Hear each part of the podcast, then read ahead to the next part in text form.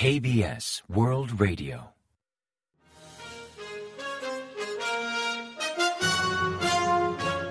Informativo de KBS World Radio.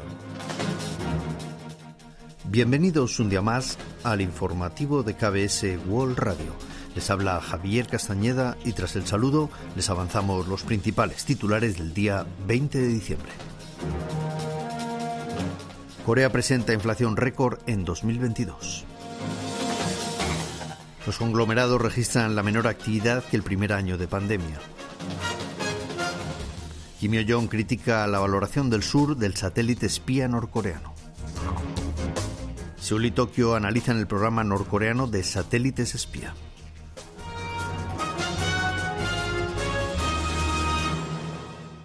Y tras el avance de titulares les ofrecemos las noticias. Corea del Sur presenta una inflación récord en 2022, pues los precios al consumidor subieron un 5,1%, el mayor incremento desde 1998. Por ahora se analiza que si el precio del petróleo se mantiene estable y se contrae la demanda, que aumentó tras la supresión de las medidas contra el coronavirus, podría haber cierta desinflación, aunque son muchas las variables que no permiten hacer un pronóstico más seguro. Según el Banco de Corea, entre enero y noviembre los precios al consumidor aumentaron un 5,1% respecto al año 2021, superando el 4,7% de 2008, cuando la economía sufrió un duro impacto por la crisis financiera global, incluso batiendo el récord previo del 7,5% en el año 1998, cuando Corea vivió una de sus peores crisis y tuvo que solicitar un rescate al Fondo Monetario Internacional. El Banco Central explica que aunque a principios del segundo semestre hubo cierta desinflación, al bajar el precio del petróleo y estabilizarse el tipo del cambio dólar-won, por el momento no se aprecia un descenso real de los precios, pues continúan encareciéndose los alimentos procesados y las comidas en los restaurantes, además de seguir subiendo los servicios básicos como la luz y el gas. Así prevé que los precios al consumidor mantendrán una inflación del 5%, aunque la ralentizada subida del petróleo y sus derivados y una menor demanda a nivel nacional o internacional podrían contener la crisis en cierta medida. A la contra juegan otras variables como la evolución de la demanda en el mercado chino, el tope al crudo ruso o el posible límite a la producción de los países exportadores de petróleo. La actividad de los conglomerados surcoreanos no alcanzó el 80% durante el tercer trimestre de 2022 al registrar un retroceso de dos puntos porcentuales respecto al año anterior. La ralentización se aprecia en todos los sectores, salvo en automoción y laboratorios, mientras que construcción, materiales, equipamiento y maquinaria y también astilleros fueron los más afectados. Según un reciente informe, entre julio y septiembre, la actividad de las 200 mayores empresas de Corea del Sur registró un promedio del 78,4%, 2,1 puntos porcentuales menos respecto al mismo periodo de 2021, incluso un punto porcentual menos que el 79,4% del tercer trimestre de 2020, año en que comenzó la pandemia del COVID-19. La ralentización de la actividad en las grandes empresas de Corea del Sur se atribuye al desequilibrio entre su capacidad productiva, que mejora gracias a las constantes inversiones en equipos y maquinaria, y sus ventas que remitieron por la contracción económica mundial. La tasa operativa descendió en las 20 principales empresas surcoreanas con mayor nivel de ventas, salvo en Kia, en Hyundai Mobis y en LG Energy Solution. Kim Yo-jong, subdirectora del Partido de los Trabajadores de Corea del Norte y hermana del líder Kim Jong-un, reaccionó con exaltación a las valoraciones sobre el programa de desarrollo de satélites espía norcoreano que califican el ensayo del domingo 18 como insuficiente y precario. A través de la Agencia Central de Noticias de Corea del Norte, Kim reaccionó con hastío a los comentarios surcoreanos, pues aunque en parte los consideró normales al proceder de Corea del Sur, aseguró que esta vez no toleraría tan absurdas e irracionales críticas. Así reiteró que incluso aquellos que se consideran expertos se empeñan en denostar los logros ajenos, en alusión a las críticas de diversos especialistas surcoreanos quienes tras el ensayo de Pyongyang del pasado domingo, de gran relevancia para su programa de satélites espía, calificaron como deficientes las imágenes satelitales divulgadas por el norte al respecto. Kim Kong y Takehiro Funakoshi, delegados de Corea del Sur y Japón para el tema nuclear norcoreano, se reunieron el domingo 18 en Seúl. Al coincidir su encuentro con un nuevo ensayo balístico de Corea del Norte, la conversación se centró en analizar dicha actividad. Ambos representantes condenaron la reactivación de Pyongyang de las pruebas de misiles en apenas un mes en contra de las resoluciones del Consejo de Seguridad de la ONU. También intercambiaron opiniones sobre el anuncio norcoreano de completar los preparativos hasta abril de 2023 para poner en órbita un satélite militar espía. Finalmente aseguraron que adoptarán medidas tajantes y más fuertes si Corea del Norte continúa con sus amenazas, ignorando las advertencias de la comunidad internacional, llamando al régimen de Kim Jong-un a volver lo antes posible a la mesa de diálogo. Estados Unidos ha confirmado que mantiene un intercambio constante de información sobre los ensayos balísticos norcoreanos con Corea del Sur y Japón, sus principales aliados en la zona. Ned Price, portavoz del Departamento de Estado estadounidense, explicó el lunes 19 hora local que Washington comparte información sobre misiles de Corea del Norte con Seúl y Tokio, además de analizar cada provocación de Pyongyang. Detalló que el gobierno de Estados Unidos intercambia datos a distintos niveles, desde el Departamento de Estado hasta el Pentágono, mientras que las dudas o cuestiones sobre aspectos técnicos del sistema de alerta temprana recaen sobre el Departamento de Defensa.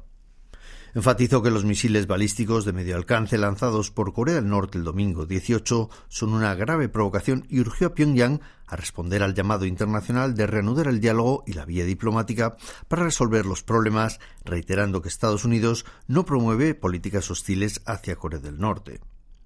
Por último, aludió a las maniobras que China y Rusia planean realizar conjuntamente en el mar de China Oriental del 21 al 27 de diciembre, aclarando que se trata de un ejercicio regular. No obstante, mostró inquietud ante la aparente intención de Beijing de estrechar relaciones con Moscú, pese a mantener una postura neutra sobre la guerra en Ucrania.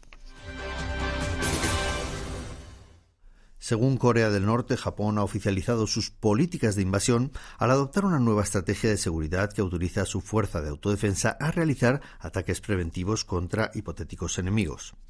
El Ministerio de Asuntos Exteriores norcoreano explicó el martes 20 que, al cambiar su estrategia militar, Tokio aumenta la inseguridad en la península coreana y también en Asia Oriental. Criticó que la capacidad de contraataque a la que alude Japón no tiene nada que ver con el derecho de autodefensa de cada país y es un mero pretexto del país vecino para justificar futuros ataques contra hipotéticos enemigos. Pyongyang enfatizó que la nueva estrategia de Japón cambia de plano el ambiente en la seguridad de Asia del Este y añadió que Corea del Norte expresará abiertamente y con acciones concretas su descontento ante la malévola ambición de Tokio.